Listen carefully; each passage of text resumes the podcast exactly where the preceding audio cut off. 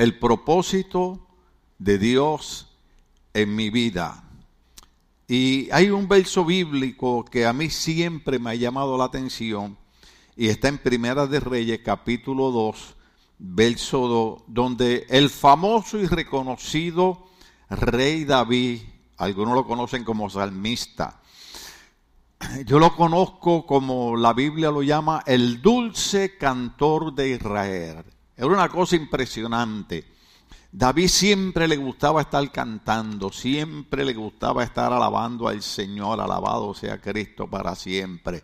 Aunque fuera desafinado, pero alababa a Dios, alabado sea Cristo. Una vez había una joven aquí que vino a cantar, me dijo, pastor, yo quiero cantar. Y yo le di oportunidad para que cantara. Y alguien me llamó de la Florida, porque nosotros tenemos más de 500 personas viendo nuestro servicio todos los domingos.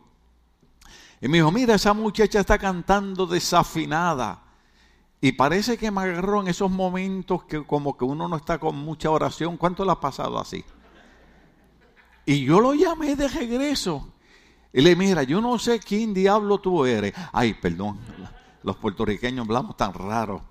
Le yo no sé quién tú eres, pero por lo menos esa muchachita tuvo el valor, el deseo, el corazón, la bondad de pararse ahí al frente y aunque fuera desafinada, alabar y glorificar el nombre del Señor. Y a lo mejor tú estás lleno de salud, tienes casa, tienes piscina, tienes jacuzzi, tienes, trabajo y ni siquiera le estás dando gracias a Dios. Entonces significa que la Biblia dice, cuando usted va en Primera de Reyes capítulo 2, verso 2, hay algo que eh, eh, yo mencionaba que a los pastores, cuando vamos envejeciendo, no nos preocupa morirnos, porque sabemos en quién hemos creído, sabemos para dónde vamos. Jesucristo dijo, todo aquel que, cree en mí, aunque esté muerto, vivirá, porque yo soy la resurrección y soy la vida. Nosotros tenemos nuestra, nuestra salvación garantizada en Cristo. Lo que siempre preocupa a los pastores es quién se queda cuando uno no esté. Porque nosotros los pastores que ya, ya llevamos varios años en esto, estamos aquí no por el dinero, no por la fama, no por el nombre, sino porque amamos la obra de Dios.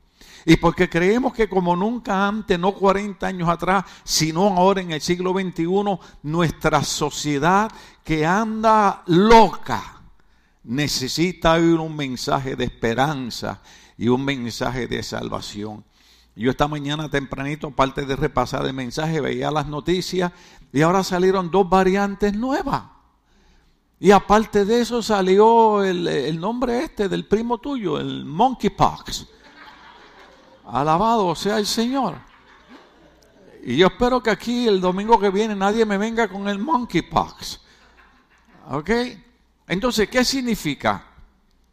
Que el mundo anda desesperado Va la, la, la prima tuya, Tracy, esta señora llamada, no quiero decir que es Pelopsi, porque van a pensar que soy enemigo de los políticos.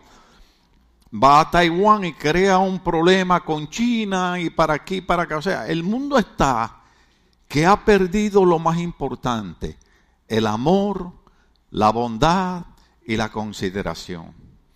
Déjeme decirle algo, yo no sé de qué país usted es, lo que sí sé es que todos, no importa de qué país seamos, un día nos vamos a morir. Y no importa de qué país usted sea, a usted le puede dar COVID. No importa de qué país usted sea, usted le puede dar cáncer. No importa de qué país usted sea, a usted se le puede doblar en pie. Sin embargo, siempre estamos peleando y todos nos creemos, oh, los de mi país somos los mejores. Yo encontré a alguien, alguien, no quiero decir que fue de Centroamérica porque me meto en problemas. Me dijo que los puertorriqueños no sabemos hablar. A la gran diría yo. Mira vos, fíjate. Híjole. Pues no sé hablar porque ahora hablo un poquito mexicano, un poquito salvadoreño, un poquito guatemalteco, un poquito hondureño, un poquito de esto, un poquito de lo otro. Mire, hermano, todos delante de Dios somos iguales. Si usted tiene un carrito, dele gracias a Dios que tiene un carrito. Tiene una casa, dale gracias a Dios. pero yo lo que necesito es una hamaca con una tortilla con sal para ser feliz. Hay gente que tiene tremenda casa, tiene piscina, jacuzzi y no son felices. Pero nosotros tenemos a Cristo y le decimos, Señor, gracias por el pan nuestro de cada día, porque eso es lo que yo necesito. El pan nuestro de cada día. Entonces, eh, eh, eh, hay, un reto, hay un reto en, en este mensaje del propósito de Dios de mi vida, porque cuando David está a punto ya de morir, ya está viejito, él dice, estoy leyendo la nueva versión internacional que es más fácil de comprender en Primera de Reyes capítulo 2, verso 2, según el destino que a todos nos espera. ¿A quiénes? A todos. A todos nos espera. Tú que te crees que eres más lindo que el otro y tú que te crees que eres más linda que la otra, pues a todos nos espera el mismo destino. Entonces dice, pronto partiré de este mundo. O sea, en otras palabras, él está diciendo, yo me voy a morir igual que todo el mundo. Claro, no hay que morirse antes de tiempo, no se me descuide. Hay gente que dice, ah, me voy a comer 100 tacos, total, me voy a morir. No, porque tú no tienes que morirte antes de tiempo. Tú tienes esposa, tú tienes esposo, tú tienes hijos, tú tienes hijos, tú tienes gente. Eh, eh, eh, cuídate, protégete, extiende los días de tu vida, no te tienes que morir antes de tiempo. Pero si Él dice, pronto partiré de este mundo.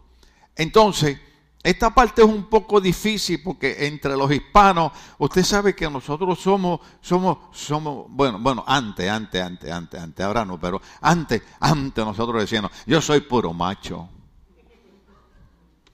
Hasta que descubrí una parada que dieron el año pasado. Y llamé, ¿cuántos mexicanos hay aquí? Ah, pues entonces no lo puedo decir. Lo digo, gracias. Llamé a un mexicano amigo mío y mi experiencia con los mexicanos fue bien linda. Mi primera experiencia con una familia mexicana fue maravillosa. Y yo creía que todos los mexicanos eran así.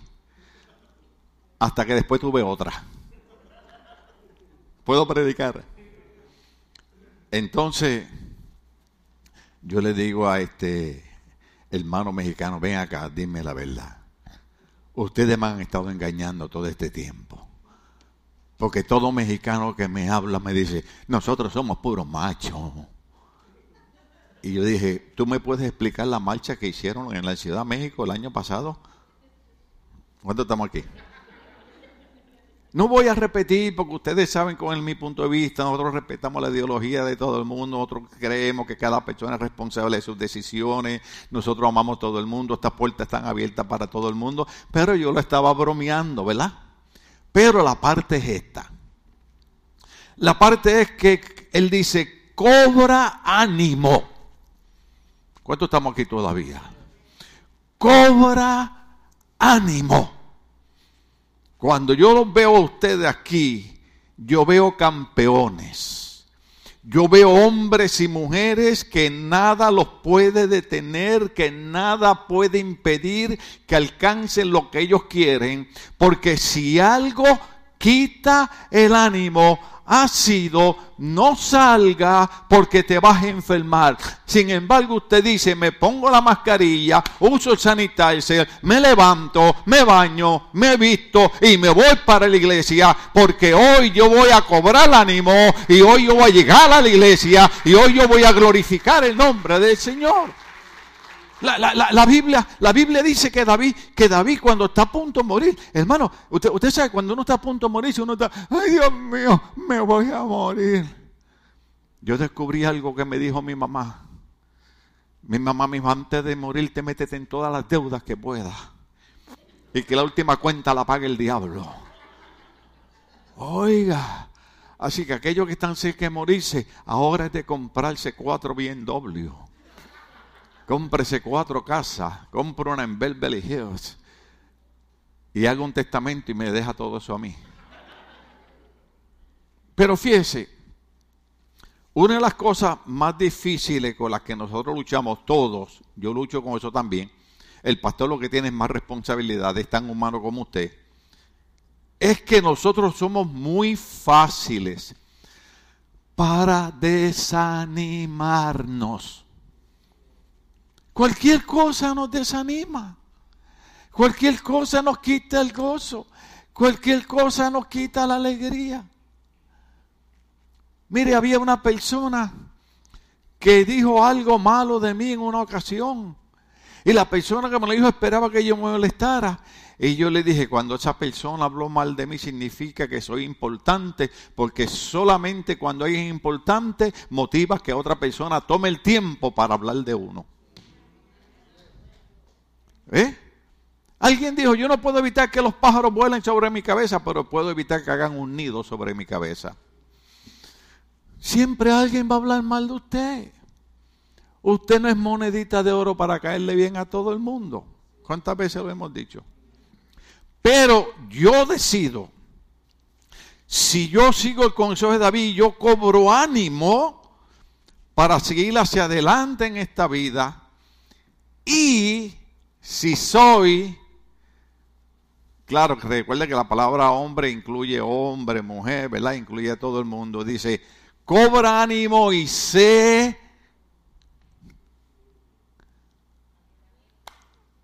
pórtate como como hombre.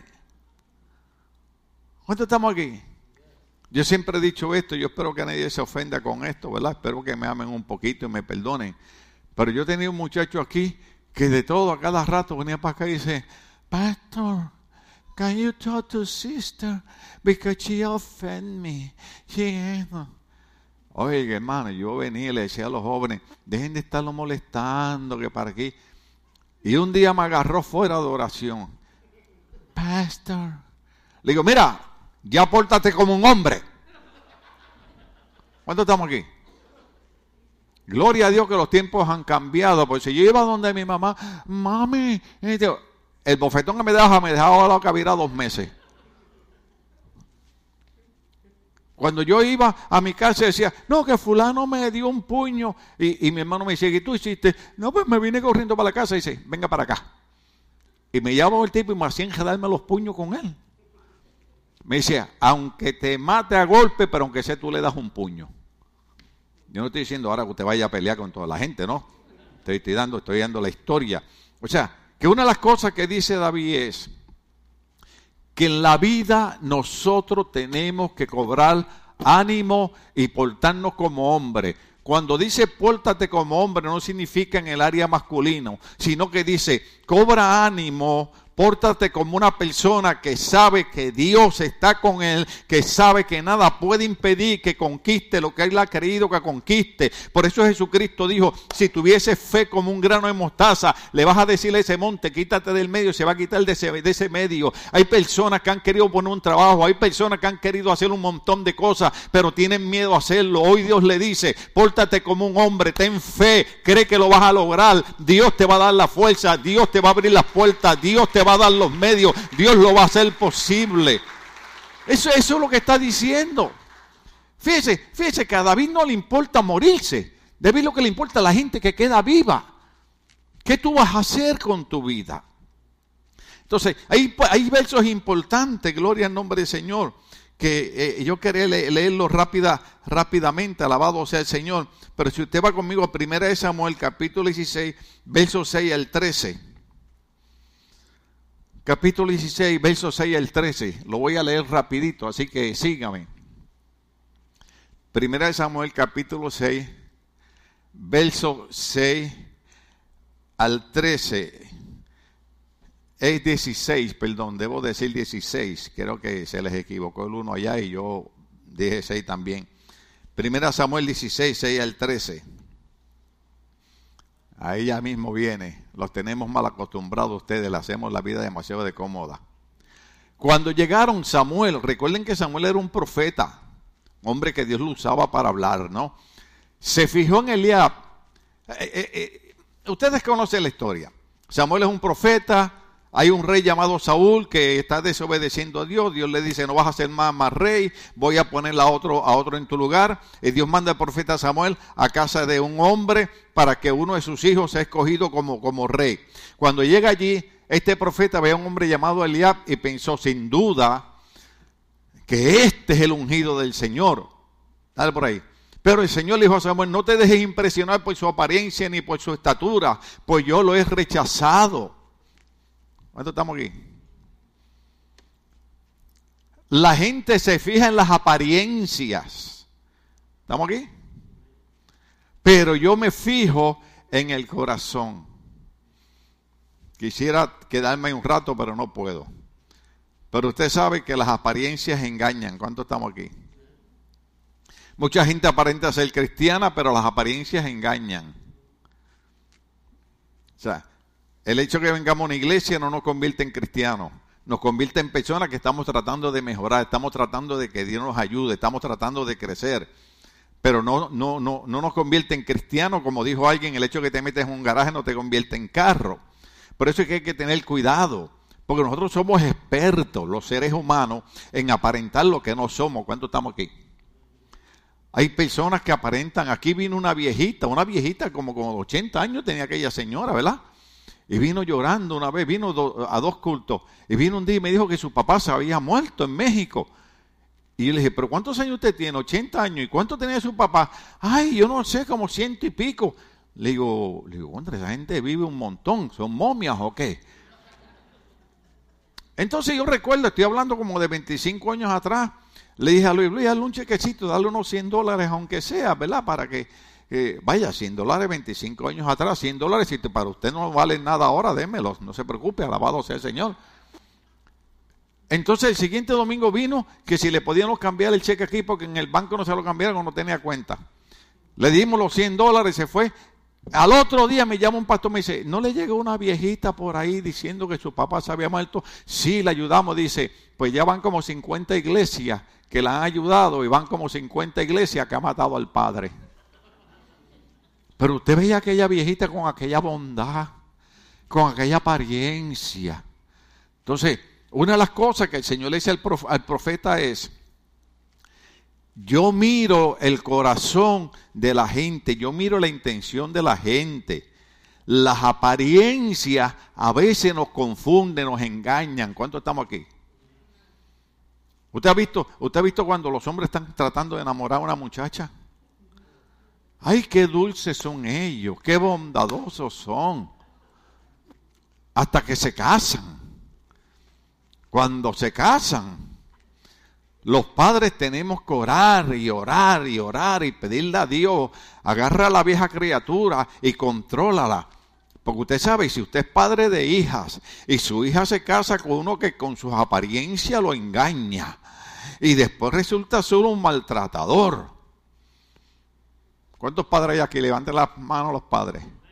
¿Cuántos los padres quieren que el esposo abuse de su hija? Ajá.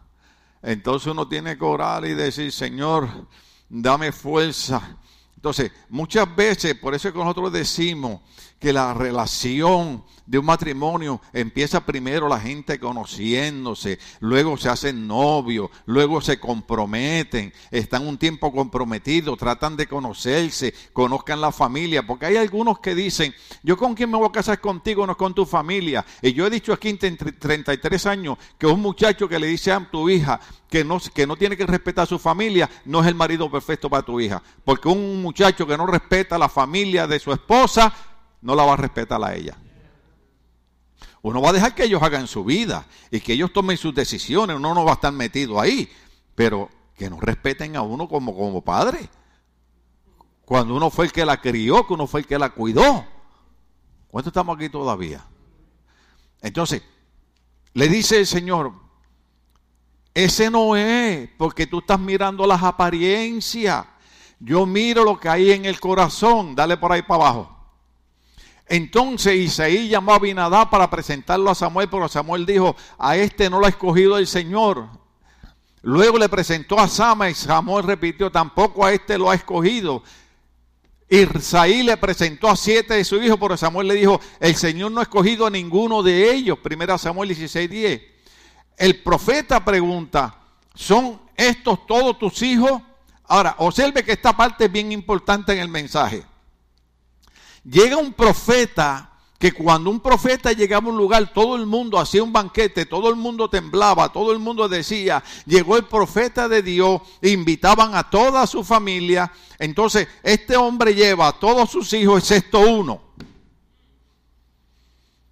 Y él dice, queda el más pequeño, respondió Isaí, pero está cuidando el rebaño.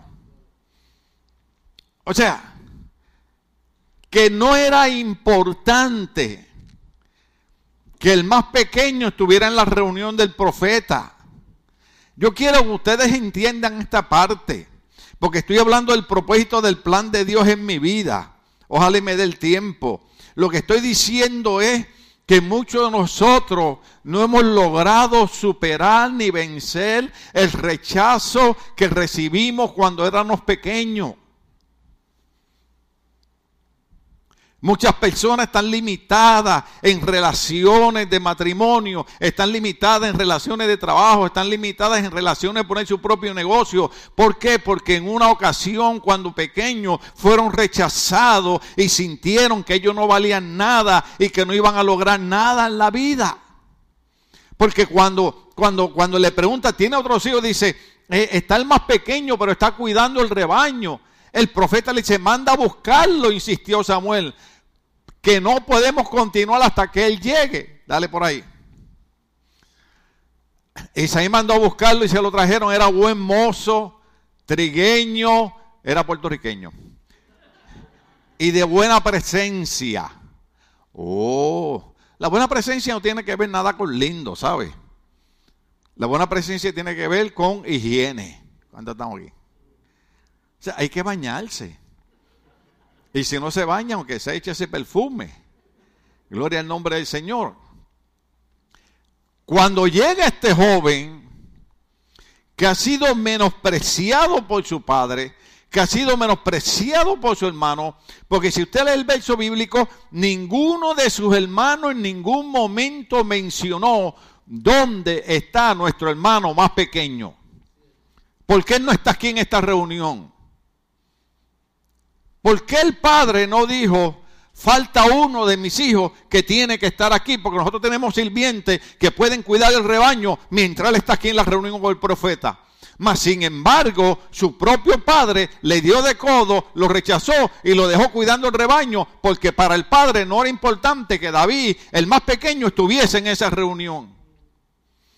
déjeme decirle algo que usted no me está entendiendo todo el trabajo de hacer la escuela bíblica de vacaciones, todo el trabajo de, de, esforzarnos, de darle clase a sus niños, era porque lo que se plasma en el cerebro y en la mente de un niño de 5, de 6, de 7, de 8, de 9, de 10 años es lo que marca el futuro de su vida. ¿Cuántos estamos aquí? Muchos de nosotros Todavía estamos lidiando con problemas que tienen que ver con nuestra niñez. Usted sabe, usted sabe, yo no debo decir esto, pero le pregunté a la mujer, pero ¿cómo es eso que no es que por tu manera de hablar, el micrófono, que la computadora, toda esta tecnología? Porque usted sabe que yo tengo cuatro discos lastimados, no parezco, pero sí los tengo. Y me mandan a agarrar un emotional healing, me dice sanidad emocional. Y me mandan a coger cinco clases, fueron, ¿verdad? Y en una de ellas, ella dice, en el caso tuyo, yo veo que tú vas cuatro generaciones para atrás y te inclinas mucho para el lado de tu padre. ¿Verdad que sí? Que así dijo. Yo dije, oye, esto está serio. Porque aunque muchas veces hablamos mal de nuestros padres, pero no entendemos y no comprendemos por lo que ellos pasaron y por lo que ellos vivieron. Por ejemplo, mi padre, que fue el fundador de la Unión de Trabajadores de Muelles en Ponce, Puerto Rico, International Longshoremen Association, que fue un hombre que los viejitos me decían a mí, nuestros hijos están en la universidad gracias a tu padre, hemos comprado casa gracias a tu padre, hoy nuestra familia también gracias a tu padre que fundó esa unión y nos ha dado trabajo a todos nosotros, sea el nombre de Dios glorificado. Pues sabe que mi padre cuando nació, su propio padre no le quiso dar su apellido. No lo reconoció. Yo, yo, yo tengo que tener otro apellido y no el que tengo. Entonces, la mamá de él, cuando lo reconoce, le dio el apellido de ella. O sea, el apellido de la mamá de mi, de, de, de, mi papá, o sea, mi abuela paterna, era Mejías. Él tenía que ser Ramón Rodríguez, pero era Ramón Mejías porque su mamá le da el apellido, porque su padre lo rechaza como hijo. Y déjame decirte algo, los psicólogos dicen, yo estudié tres años con consejería familiar, los psicólogos dicen que desde que el bebé está en el vientre de la madre, tú tienes que hablarle positivo, tú tienes que hablarle fe, tú tienes que hablarle confianza, porque esa criatura está oyendo todo lo que tú estás hablando. ¿Cuántos estamos aquí? Entonces, eh, mi padre se convierte en un héroe, por así decirlo, pero se convierte en un alcohólico se convierte en un mujeriego, se convierte en un hombre. Yo tengo una hermana y un hermano y yo, los tres tenemos la misma edad de tres diferentes mujeres. Tres hermanos de tres diferentes mujeres. La misma edad. Y yo tengo un montón de, de, hermanos y hermanas de, parte de, padre. Que una de ellas acaba de cumplir 75 años. Dios la bendiga y la siga fortaleciendo. Gloria a Dios por nuestras madres que nos criaron como hermanos, no como medios hermanos, como hermanos. Porque usted no es medio hermano, usted es hermano completo. Pero yo digo, pero ¿por qué papi es así? Nos daba 10 dólares de child support. ¿Cuánto sabe lo que es eso? El mantengo ese que el gobierno obliga a los padres. Y cuando íbamos para allá los viernes que él cobraba, viejo, los 10 dólares. Ah, ustedes cómo molestan y cómo esto y cómo lo esto. Mi padre nunca me dio un abrazo. Mi padre nunca me dijo un te quiero. La única relación que yo tuve con mi padre fue en las cantinas, bebiendo licor y emborrachándonos con él. Desde la edad de 12 años. Porque él era el gran hombre eh, eh, eh, en, en la playa de Ponce. Pero yo no puedo culpar a mi padre por la manera que fue, porque lo primero que él experimentó fue un rechazo de su propio padre en su vida. ¿Cuánto estamos aquí? Muchos de nosotros hemos sufrido rechazo de parte de gente que no debieron habernos rechazado, pero ha sido la verdad. Inclusive mi padre, mi madre tuvo que amenazarlo con llevarlo a la corte porque él me vino a inscribir a mí 10 días después que yo nací. 10 días después que nací. Yo no sé ni cuántos años tengo. ¿Cuándo estamos aquí? Oh, le estoy llegando al alma a muchos de ustedes. Muchos de ustedes ya tienen hasta ganas de llorar. Muchos de ustedes andan con rencores con odios en sus corazones en contra de padres y de madres y de seres queridos sin saber lo que ellos sufrieron y lo que ellos pasaron y sin saber por qué razón ellos se portaron como se portaron. ¿Cuánto estamos aquí? Y muchas veces reclamamos cosas sin saber por qué ellos fueron así. La única vez, la única vez que nuestro padre nos dijo, ustedes son mis hijos y los amo, estábamos en una cantina todos borrachos ah, ustedes son mis hijos y los amo, y se fue contra la mesa y se cayó, y nosotros lo que hicimos fue reírnos. Ahora, ¿qué usted espera de un joven o de un niño que se cría con un padre que es alcohólico, que se cría con hermanos que son drogadictos, que se cría con hermanos que son narcotraficantes? ¿Qué usted esperaba que iba a ser de mi vida? Por ahí venía yo también. Yo no nací en la iglesia, yo no nací en el púlpito, yo no nací en el Evangelio. Si alguien está agradecido por el gran amor de Jesucristo, soy yo. Porque yo a los 23 años debí haber estado muerto con un balazo en la cabeza. Pero no, Dios extendió su mano y a los 18 años dijo, tengo un propósito contigo, tengo un plan contigo y tu vida va a ser cambiada. Sea el nombre de Dios glorificado. Porque usted crece con rencores, usted crece con odio. Inclusive todavía hay mucha gente que tiene que trabajar con esos rencores y con esos odios. Se me fue el tiempo.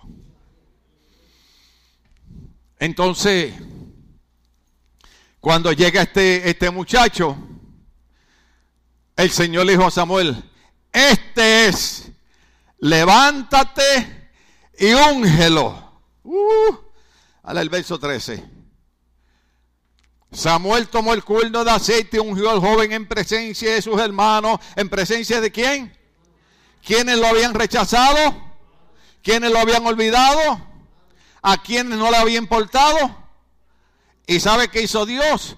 En presencia de los que me rechazaron, en presencia de los que me olvidaron, en presencia de los que no le importé, Dios me honró y me ungió en presencia de mis hermanos. Y eso hace el Dios con tu vida. Dios te va a ungir en presencia de aquellos que te han despreciado. Sea el nombre de Dios glorificado. Oh, esto es tremendo. dice, entonces el Espíritu del Señor vino con poder sobre David y desde ese día estuvo con él. Luego Samuel regresó a Ramá. Ahora, ¿por qué razón estoy tocando ese punto? Porque muchos hermanos cristianos en la iglesia muchas veces a veces no hacen nada o no cooperan o no ayudan o viven el fracaso porque viven viviendo en 50 años en el pasado. Cuando Dios tiene un propósito y tiene un plan con nuestras vidas. De hecho, hay un verso bíblico que dice cuando Pablo escribe a las iglesias en el Nuevo Testamento, le dice, de lo vil y de lo bajo escoge Dios para avergonzar a los sabios. Usted está cansado de escuchar esto, pero ¿cuántos de ustedes han escuchado que cuando yo llegué a la iglesia por primera vez, mi pastor me miró y me dijo, tú no duras una semana en la iglesia? Tú puedes hacer cualquier cosa menos estar en una iglesia. Yo conozco tu familia, yo sé de dónde tú vienes. Tú no duras una semana en la iglesia y han pasado 48 años y hoy estoy todavía en la iglesia porque Dios tenía un propósito con mi vida. Dios tenía un plan con mi vida. Sea el nombre de Dios glorificado. Nosotros no estamos en la iglesia por puro chiste. Nosotros no llegamos a la iglesia por casualidad. Llegamos porque Dios tiene planes y propósitos con nuestras vidas.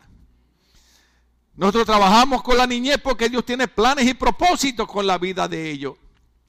El plan y el propósito de ellos no es que ellos sean drogadictos, ni sean pandilleros, ni sean asesinos, ni sean criminales. No, el propósito y el plan de Dios con ellos es que sean hombres y mujeres triunfantes en la vida. Usted sabe lo que es cuando yo me entero de un muchachito, especialmente ahora aquí en Castell Long Beach. Yo he ido, yo he ido, yo he ido a las graduaciones de los hispanos. Ahí, y, llevan ahí, ¿cómo se llaman los que bailan? Que se ponen las cosas aquí abajo. Y van con el capuchino ese arriba. Y yo digo, aleluya. ¿Sabe por qué? Porque mientras, no, lo pensé, pero no lo debo decir. Porque pensé, mientras los blancos de ojos azules y pelo rubio nos miran así de lado, pero no lo debo decir porque solamente lo dejé en mi mente nosotros los hispanos nos estamos graduando de las universidades, estamos tomando carreras y estamos haciendo posible lo que otros no han hecho posible, porque ese es el plan y el propósito de Dios con los hispanos en este país. Dios no nos trajo a este país para seguir siendo los sinvergüenzas que éramos en nuestros países. Ay, perdóneme eso. Dios nos trajo a este país para enseñarle a esta gente que nosotros somos más inteligentes que ellos yo no sé usted. Una vez yo fui a Centroamérica, no puedo decir que fue en Guatemala. Y mi esposa me dijo, vámonos. Le digo, no, espérate, déjame ver esto. Porque acá en Estados Unidos todo es con maquinarias y computadoras, para, para, para, y trazan una alfombra. Y yo me quedo mirando y hay dos, una señora indígena con una niña, entonces unos palos de madera, unas agujas de madera y cruzando los hilos y haciendo alfombra en colores. Y yo mirando, y yo decía, pero ¿cómo esta mujer puede hacer eso? ¿Cuántos estamos aquí? O sea, ¿qué significa eso? Que en lo que la gente nos menosprecia, Dios nos glorifica. Sea el nombre de Dios glorificado. Porque el propósito de Dios con los hispanos en este país no es que seamos como éramos en nuestros países, es que vengamos a triunfar y a conquistar en este país. Mm. Entonces dice, dice el siguiente verso, en primera de, Samuel, capítulo 17, verso 17 al 20, bueno, debe ser hasta el 29, pero estoy tratando de avanzar. ¿Están por ahí? Primera de Samuel 17. Primera de Samuel 17, 17 al 29. Ah, ahí está. Un día Isaí, que es el papá de David, le dijo a su hijo David, toma esta bolsa de trigo tostado y estos diez panes y vete pronto al campamento para dárselo a tus hermanos. Lleva también estos tres quesos para el jefe del batallón. Averigua cómo les va a tus hermanos. ¿Hay, actividad hoy? ¿No hay actividad de comida? Porque ese verso ya me está dando hambre. Eh, sí, sí, porque es que mire a alguien aquí cuando mencioné tres quesos y abrió los ojos como quien dice, ah, alabado sea Dios. Dice, lleva también estos tres quesos para el jefe de batallón, averigua cómo le va a tus hermanos. ¿Qué le dijo? Averigua cómo le va a tus hermanos y tráeme una prueba de que ellos están bien. Los encontrará en el valle de Elá con Saúl y todos los soldados israelitas peleando contra los filisteos. David cumplió con las instrucciones. David cumplió con las qué? David cumplió con las qué? Vamos a ver si aprendemos a seguir las instrucciones. Gloria al nombre del Señor. David sí cumplió con las instrucciones de, Isaí, se levantó muy de mañana y después de encargarle el rebaño a un pastor, ¿qué, dijo? Después de encargarle qué? El rebaño a un pastor. Significa que cuando hubo la reunión con el profeta, Isaí, el papá de David, le pudo encargar el rebaño a un pastor y traer a su hijo a la reunión familiar, pero no lo hizo. Y fue rechazado. ¿Cuándo están agarrando el hilo del mensaje? Entonces dice, tomó las provisiones y se puso en camino, llegó al campamento en el momento que los soldados lanzando el grito de guerra salían a tomar sus posiciones. Los israelitas y los filisteos se alinearon frente a frente. David por su parte dejó su carga al cuidado del encargado de las provisiones. Mire la precaución de él. Dejó su carga al cuidado del encargado de las provisiones y corrió a la fila para saludar a sus hermanos, a los que lo habían rechazado. ¿Cuántos estamos aquí? Lo habían rechazado, le habían dado de codo, lo habían ignorado. ¿Y sabe qué hizo David? Fue y saludó a sus hermanos. Es un secreto. Cuando la gente te rechaza, cuando la gente te da la espalda y tú los veas, salúdalos. Hi, how you doing? I'm glad to see you. It's crazy or what? Sí, porque porque la gente se vuelve loco. Viene alguien que tú le caes mal, viene alguien que no quiere y tú lo saludas. ¿Cómo está? Que tenga buen día. ¿Qué le pasa al loco ese? No, pero esto fue lo que hizo David. Porque una de las cosas para nosotros superar en la vida es agarrar nuestros rencores y agarrar nuestros odios y echarlos a un lado. Tengo un estudio sobre el perdón, pero de una, en un enfoque diferente. Pero por ahora les digo esto. Si alguien te ha rechazado, si alguien te ha dado de codo, no hagas tú lo mismo. Corta la línea. Corta la maldición. Porque David cuando llegó a los que lo habían rechazado, a los que la habían de codo, porque hasta donde yo veo en la Biblia, ninguno de sus hermanos preguntó por su hermano más pequeño cuando estaba el profeta en la casa. Pero cuando él llegó a la guerra, corrió a la fila a saludar a sus hermanos. Mientras conversaban, Goliat, el gran guerrero filisteo de Gaza, salió de entre las filas para repetir su desafío. Y David lo oyó. ¿David lo qué? Cuando los israelitas vieron a, Goliat, huyeron despavoridos. Los soldados huyeron. Algunos decían, ven a ese hombre que sale de esa fiel a Israel, quien lo vence, lo mata, el rey lo colmará de riqueza, además le dará a su hija como esposa y su familia quedará exenta de impuestos acá en Israel. Eso es buen negocio. David preguntó a los que estaban con él, ¿qué dicen que le darán a quien mata a ese filisteo y salva el honor de Israel? Oiga esto, ¿Quién se cree, esto es David hablando, quién se cree este filisteo pagano que se atreva a desafiar al ejército del Dios viviente? Por eso es que la iglesia tiene que desarrollar fe en Dios y confianza en Dios y saber que nadie es más grande que Dios y que la Biblia dice que si Dios está con nosotros, ¿quién podrá en contra nosotros? Que la Biblia dice, Jehová es mi luz y mi salvación, ¿de quién temeré? Jehová es la fortaleza de mi vida, ¿de quién he de atemorizarme? Nosotros tenemos que desarrollar nuestra confianza y nuestra fe en Dios. Yo sé que ha habido un COVID, yo sé que hay variantes, yo sé que hay situaciones, pero hay un Dios que es más grande que el COVID, hay un Dios que es más grande que las Hay un Dios que es más grande que el monkey paw. Se llama Jehová, Dios de los ejércitos. Por eso David dijo, ¿quién es este? Eh, mire, la palabra que usa eh, eh, es un poquito, ahí la pusieron bonita. Pero ¿quién es este filisteo? La palabra correcta es incircunciso. O sea, alguien que no tiene nada que ver con Dios. ¿Quién es este? Eh, eh, eh, ¿Quién se cree este filisteo pagano que se atreva a desafiar al ejército del Dios viviente? ¿Cuántos estamos aquí? Al que lo mate, repitieron, se le dará la recompensa anunciada. Eliab, el hermano mayor de David, este punto es importante, pero se me fue el tiempo. Le damos. Eliab, el hermano qué? Mayor. ¿Y qué se supone que hagan los hermanos mayores con los hermanos chiquitos? ¿No es que nos cuiden? ¿No fue lo que nos enseñaron nuestros padres? A veces el problema ser el hermano mayor en la casa es el que le toca hacer todas las cosas y el chiquito es el más consentido. En mi casa, gloria a Dios que eh, yo fui el más chiquito y el mayor fue mi hermano Héctor, el del medio fue mi hermano Iladelmo, que fue a drogadicto a la heroína, y yo era el más chiquito, pero me daban con el mismo palo de la escoba que le daban al grande. Porque mi mamá decía, yo soy una mujer sola, ustedes son tres hombres, a las buenas no entienden, porque hay gente que a las buenas no entiende cuando estamos aquí. Y nos daba con el palo de escoba. Yo tengo tres cicatrices aquí. Ayer me recorté con Celina, que es la mejor recortadora del mundo, alabado sea el Señor. Y yo le dije, no muy bajito porque se me ven el Padre, el Hijo y el Espíritu Santo que tengo aquí atrás.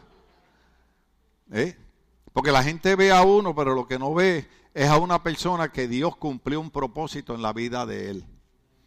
¿Cuánto estamos aquí? Entonces dice, el hermano mayor de David, lo oyó hablar con los hombres y se puso qué? se puso furioso con él. El hermano mayor se puso furioso con él. Le reclamó, ¿qué has venido a hacer aquí? ¿Con quién ha dejado esas pocas ovejas en el desierto? Pocas ovejas en el desierto, hermano, eso es una mentira. ¿Usted cree, usted cree que una familia que tiene pastores para cuidar rebaños, ¿cuánto estamos aquí? Rebaños, tiene poquitas ovejas. Oh, a veces hay que escuchar bien.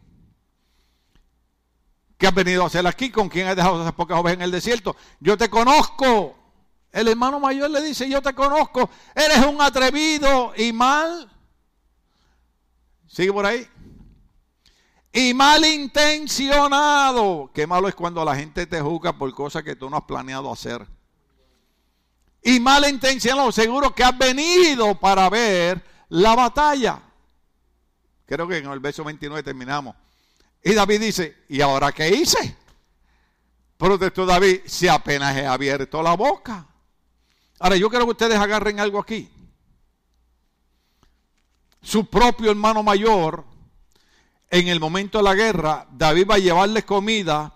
David lo que hace es una pregunta están diciendo que el rey prometió esto y esto y esto, y el hermano mayor, en vez de decirle a David, David, ten cuidado, estamos luchando con un gigante, quédate aquí, yo te protejo. ¿Sabe lo que hizo el hermano mayor? Comenzó a juzgarlo y a condenarlo y a criticarlo. La pregunta es esta, nadie levante la mano. ¿A cuántos de ustedes, incluyéndome a mí, mucha gente nos ha criticado, nos ha condenado, nos ha rechazado y ha dicho cosas malintencionadas de nosotros. Ay, yo le tengo noticia a esa gente. Dios tiene un propósito con nuestras vidas. Entonces dice la Biblia de esta manera. ¿Están ahí conmigo todavía? Vayan conmigo al Salmo 78, 70. Qué pena que ya estamos terminando. Salmo 78, 70. Oh, aleluya. Yo no sé de dónde Dios te sacó a ti. Yo doy gracias a Dios que tú estás en esta iglesia. Sinceramente, cuando yo los veo en la iglesia, digo, Señor, bendice este pueblo, bendice esta iglesia. Son gente que te aman, son gente buena. Se levantaron en la mañana, vinieron para acá, saben que tienen el resto del día para ir a la playa, ir a donde les dé la gana, ir al cine. Si alguien va al cine, me paga la entrada, yo voy con usted, gloria al Señor. Si alguien va a Disneyland y me paga la entrada, voy con usted, gloria al Señor. Si alguien va para Sidney Hill o Long a comer, me paga haga la comida, yo voy con usted, pero todo es que después que me paguen. ¿Cuándo estamos aquí? Ahora, hay algo importante que a veces nosotros no entendemos en nuestra vida. Nosotros, nosotros creemos las filosofías, especialmente eh, en México hay mucha filosofía de izquierda, de comunismo. ¿Me perdonan? Eh, eh, yo he leído los libros de Nietzsche, filósofo ateo, Y, muchas cosas son muy bonitas y pensamientos muy interesantes que a mí me gustan, pero yo no puedo estar a favor de un ateo. Pues yo no sé cuál es la pelea de los ateos de probar que Dios no existe si para ellos Dios no existe. Bueno, estamos aquí. Pero hay algo aquí bien, bien, bien interesante y es que yo no sé cuál fue tu vida. Yo no sé cuáles son tus dolores. Yo no sé cuáles son tus situaciones. Tú no sabes las mías. Yo tengo, ¿para qué tengo que decirle yo la edad? Pero todavía hay cosas que yo lucho con ellas. Cosas que me pasaron cuando yo tenía 13 y 14 años. ¿Dónde estamos aquí? ¿Alguna vez usted ha tenido que luchar de criarse solo con su mamá, que su mamá es, su madre y su padre? Gloria a Dios por mi mamá. Cuando yo veo a las madres que están solas cuidando a sus hijos, digo, Señor, fortalecela, bendícela, es un ejemplo. Y los hijos debieran honrar y bendecir y dar gloria a Dios por las madres que han sido madres y han sido padres. Es más, el día de los padres deben celebrarle también a las madres. Celebren el día de las madres y el día de los padres también. ¿Cuándo estamos aquí? Pero dije hace un rato que muchas veces desconocemos lo que ha pasado en el pasado de algunas personas. Entonces dice aquí, escogió a su siervo David, al que sacó de los apriscos de las ovejas. La versión 1960 dice las majadas. En otras palabras, David está en el monte, está olvidado, está cuidando ovejas. Y cuando usted y yo pensamos que hemos sido olvidados por Dios, cuando usted y yo pensamos que hemos sido olvidados por la sociedad, Dios no se ha olvidado de nosotros. ¿Qué yo dije? Dios no se ha olvidado de nosotros. Oh, Dios sabe dónde estamos. Dios sabe dónde yo me encuentro. Dios sabe lo que está pasando. Dios sabe lo que yo estoy enfrentando. ¿Cuántas veces le decimos a Dios, Dios me olvidó, Dios me abandonó, Dios lo otro, Dios lo otro? Dios sabe dónde tú estás parado en este momento. Dios sabe dónde estaba David. Y sabe qué dice de la Biblia, que de allá, de los abriscos, de donde David estaba cuidando ovejas, de donde era un rechazado, de donde era un olvidado olvidado por su propia familia, de allí lo sacó Dios y lo subió a un palacio y de un simple, de un simple pastor de ovejas lo convirtió en un rey de una nación. ¿Sabe qué significa eso? Es que nosotros a veces no entendemos las cosas de Dios, ni nos fijamos en lo que Dios hace. Muchas veces, cuando más rechazado y más olvidado estamos, es cuando más pendiente Dios está de nosotros. Dios sabe los problemas que estamos pasando. ¿Qué tú crees? ¿Que Dios no sabe los problemas que estamos pasando? Dios sabe las situaciones que están pasando en tu hogar. Pero de la misma manera que Dios sacó a David del abrisco, de la majada, de cuidar la oveja y lo llevó a un palacio, de esa misma manera Dios va a intervenir en tu vida, Dios va a intervenir en tu familia, Dios va a intervenir en tu hogar, Dios va a intervenir en tu matrimonio, Dios va a intervenir en tu hijo, Dios va a hacer algo porque de la misma manera que sacó a David de los abriscos, también va a hacer algo en la vida de nosotros. Hay gente que se enoja conmigo. Ay, este es el pastor más raro. Debiera estarme buscando. Debiera esto. No, hermano, no, hermano. Hay que tener propósitos en la vida. Y yo no puedo esperar por nadie. ¿Cuánto estamos aquí? Yo recuerdo cuando eh, iba a entrar a la universidad a estudiar ciencias sociales. Alguien de mi familia me dijo, ninguno de nosotros ha ido a la universidad, tú tampoco vas a ir. Yo dije, pues si ninguno de nosotros ha ido, yo voy a ser el primero. Y fui el primero en entrar a la universidad a estudiar ciencias sociales. ¿Por qué? Porque si nadie de tu familia ha hecho nada positivo, sé tú el primero en empezar a hacer algo positivo en tu familia. Porque si Dios sacó a David del rebaño y lo hizo rey, también Dios puede hacer algo con nosotros. Qué pena que estamos terminando. Salmo 138, 8. Y ahí termino. Salmo 138, 8. Ese usted tiene que aprendérselo de memoria. Porque yo estoy hablando y lo repetimos y lo repetimos, la gente no lo entiende porque la gente mira con los ojos naturales. El apóstol Pablo dice, nosotros miramos con los ojos de la fe y no con los ojos naturales. ¿Cuánto estamos aquí? A veces miramos el problema, miramos la dificultad y no vemos que hay un Dios que es más grande que el problema y hay un Dios que es más grande que la dificultad y hay un Dios que es más grande que toda la inflación que estamos pasando. Yo siempre pregunto y parece broma, ahorita pregunté, solamente cinco hermanos no habían desayunado y van a desayunar cuando termine el culto. Los demás ya desayunaron, pero ya les dio hambre otra vez. Eh, eh, honestamente, honestamente, ¿cuántos van a cenar esta noche? Seis hermanos, de 498. Ok. ¿Está bien? Yo lo acepto. Esos seis hermanos que van a cenar, los demás, casi me vuelvo boricua. Porque va a decir, ojalá y la comida se le convierta en cucarachas, pero no, eso, eso suena feo. Eso suena feo un domingo, un pastor predicando eso, ¿verdad?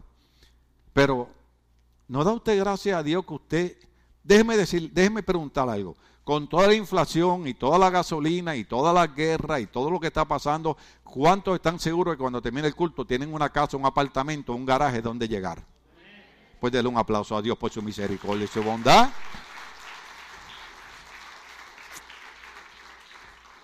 El Salmo 138, 8, que yo me paso a veces de madrugada meditándolo, meditándolo. Y yo quisiera que los jóvenes pusieran esto en su corazón.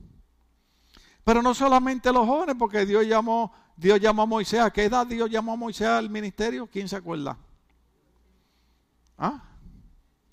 A los 80 años lo saca de Egipto. Eh, eh, eh, a los 40 años está 40 años en el desierto, ¿cuántos son? 80. Y está 40 años más guiando al pueblo, ¿cuántos son? 120 años. Y dice la Biblia que todavía a los 120 años Dios tenía un propósito con Moisés. No tiene que ver nada con la edad.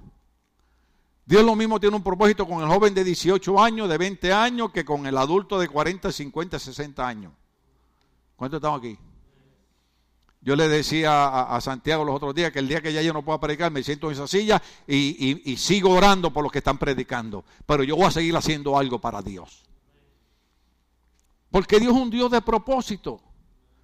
La gente que usted ve tirada en la calle, con mucho respeto digo esto, es la gente que ha olvidado que en la vida hay propósitos. Pero nosotros tenemos que buscar esos propósitos. Y una de las cosas importantes, y con esta termino, Salmo 138, verso 8. ¿Cuánto estamos ahí? Yo nunca hago esto, pero me gustaría que usted lo leyera conmigo, suavemente, tranquilamente, creyéndolo. No estoy cantando. ¿Ok? Sí, porque es que vi la cara de aquel y dijo, suavemente. No, no, no, no, no estoy cantando.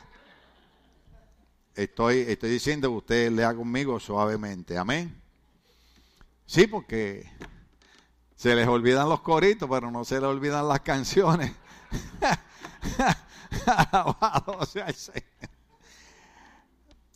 Léalo conmigo a las tres. Una, dos y tres.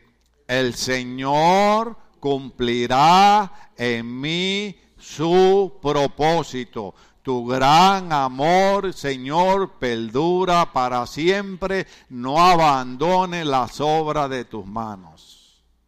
¿Sabe lo que dijo el salmista David? Se paró así y dijo, a mí me han dado la espalda mucha gente, porque el salmista David, su propio hijo, lo traicionó. Y eso es otro tema para otra ocasión, pero se paró firme y dijo, He sido perseguido, he vivido en cueva, he tenido que hacerme el loco, porque David en una ocasión se tuvo que hacer el loco. ¿Cuántos saben eso? La historia bíblica dice que se metió a la tierra de los filisteos, dejaba que la baba le corriera y escribía en las paredes. Era el primer cholo porque escribía grafiti en las paredes. Léalo en la Biblia, está en la Biblia. Y pasó un montón de problemas y dificultades. Un propio hijo de él ultrajó sexualmente a su propia hermana, que era hija de David. David pasó un montón de cosas. David pasó las peores cosas que usted y yo no hemos pasado. Por ejemplo, yo perdí mi hijo. Ustedes saben que yo perdí mi hijo, que mi hijo murió. Pero un día a David le llegaron con la noticia y le dijeron, acaban de matar a tu hijo. Pero por encima de todas esas cosas, por encima de las muertes y los dolores que hemos pasado, por encima de las enfermedades, por encima de los hospitales, por encima de las situaciones económicas, el salmista David se para firme y dice, el Señor cumplirá en mí su propósito. Y mi mensaje para ti hoy es, iglesia, que no importa lo que la iglesia, ministerio bautista, logo, no importa lo que nosotros como familia pase, nosotros tenemos que pararnos firmes y decir, el Señor cumplirá en mí su propósito, porque nada podrá impedir que Dios cumpla su propósito en mi vida. Nada podrá impedir que Él cumpla su propósito en mi vida. Estamos de pie, querida iglesia. Dios es un Dios de planes y de propósitos. Yo no sé por lo que tú has pasado. Yo no sé por lo que tú estás pasando. Pero tú tienes que entender que Dios te ha hablado hoy a través de la palabra. Dios te ha ministrado hoy a través de la palabra. Oh, aleluya. Yo la razón que ahora estoy haciendo un estudio, que voy a escribir un libro, es porque hace como 10 años el doctor Samuel Pagán, la doctora Lynn Millán, el doctor Quitín Silva, todos estos doctores del Evangelio me dicen, tú tienes que escribir un libro. Porque cuando yo hablo con ellos cosas privadas, cuando yo les cuento a ellos todo lo que yo pasé con mi cáncer en el 2006 y las cinco operaciones que me tuvieron que hacer cada 30 días y el sufrimiento que yo viví con el cáncer y las cosas que yo pasé, ellos me dicen, tú tienes que escribir un libro. Porque la gente tiene que saber lo que hace Dios. Ahora, en el 2006 el diablo pensó que me iba a matar con el cáncer, ¿verdad que sí? ¿Y estamos en qué año? En el 2022. Y desde el 2006, ahora yo me voy a parar aquí en el 2022 y le voy a decir al diablo, el Señor cumplirá su propósito en mí tuve cáncer, pasé operaciones, pero aquí estoy en pie porque el que está con Dios, Dios le da la fuerza para seguir en pie. Sea el nombre de Dios glorificado. Llévate ese mensaje en tu corazón, llévatelo en tu mente, escúchalo varias veces. Estamos en la época más difícil, pero Dios tiene un propósito para la vida de cada uno de nosotros.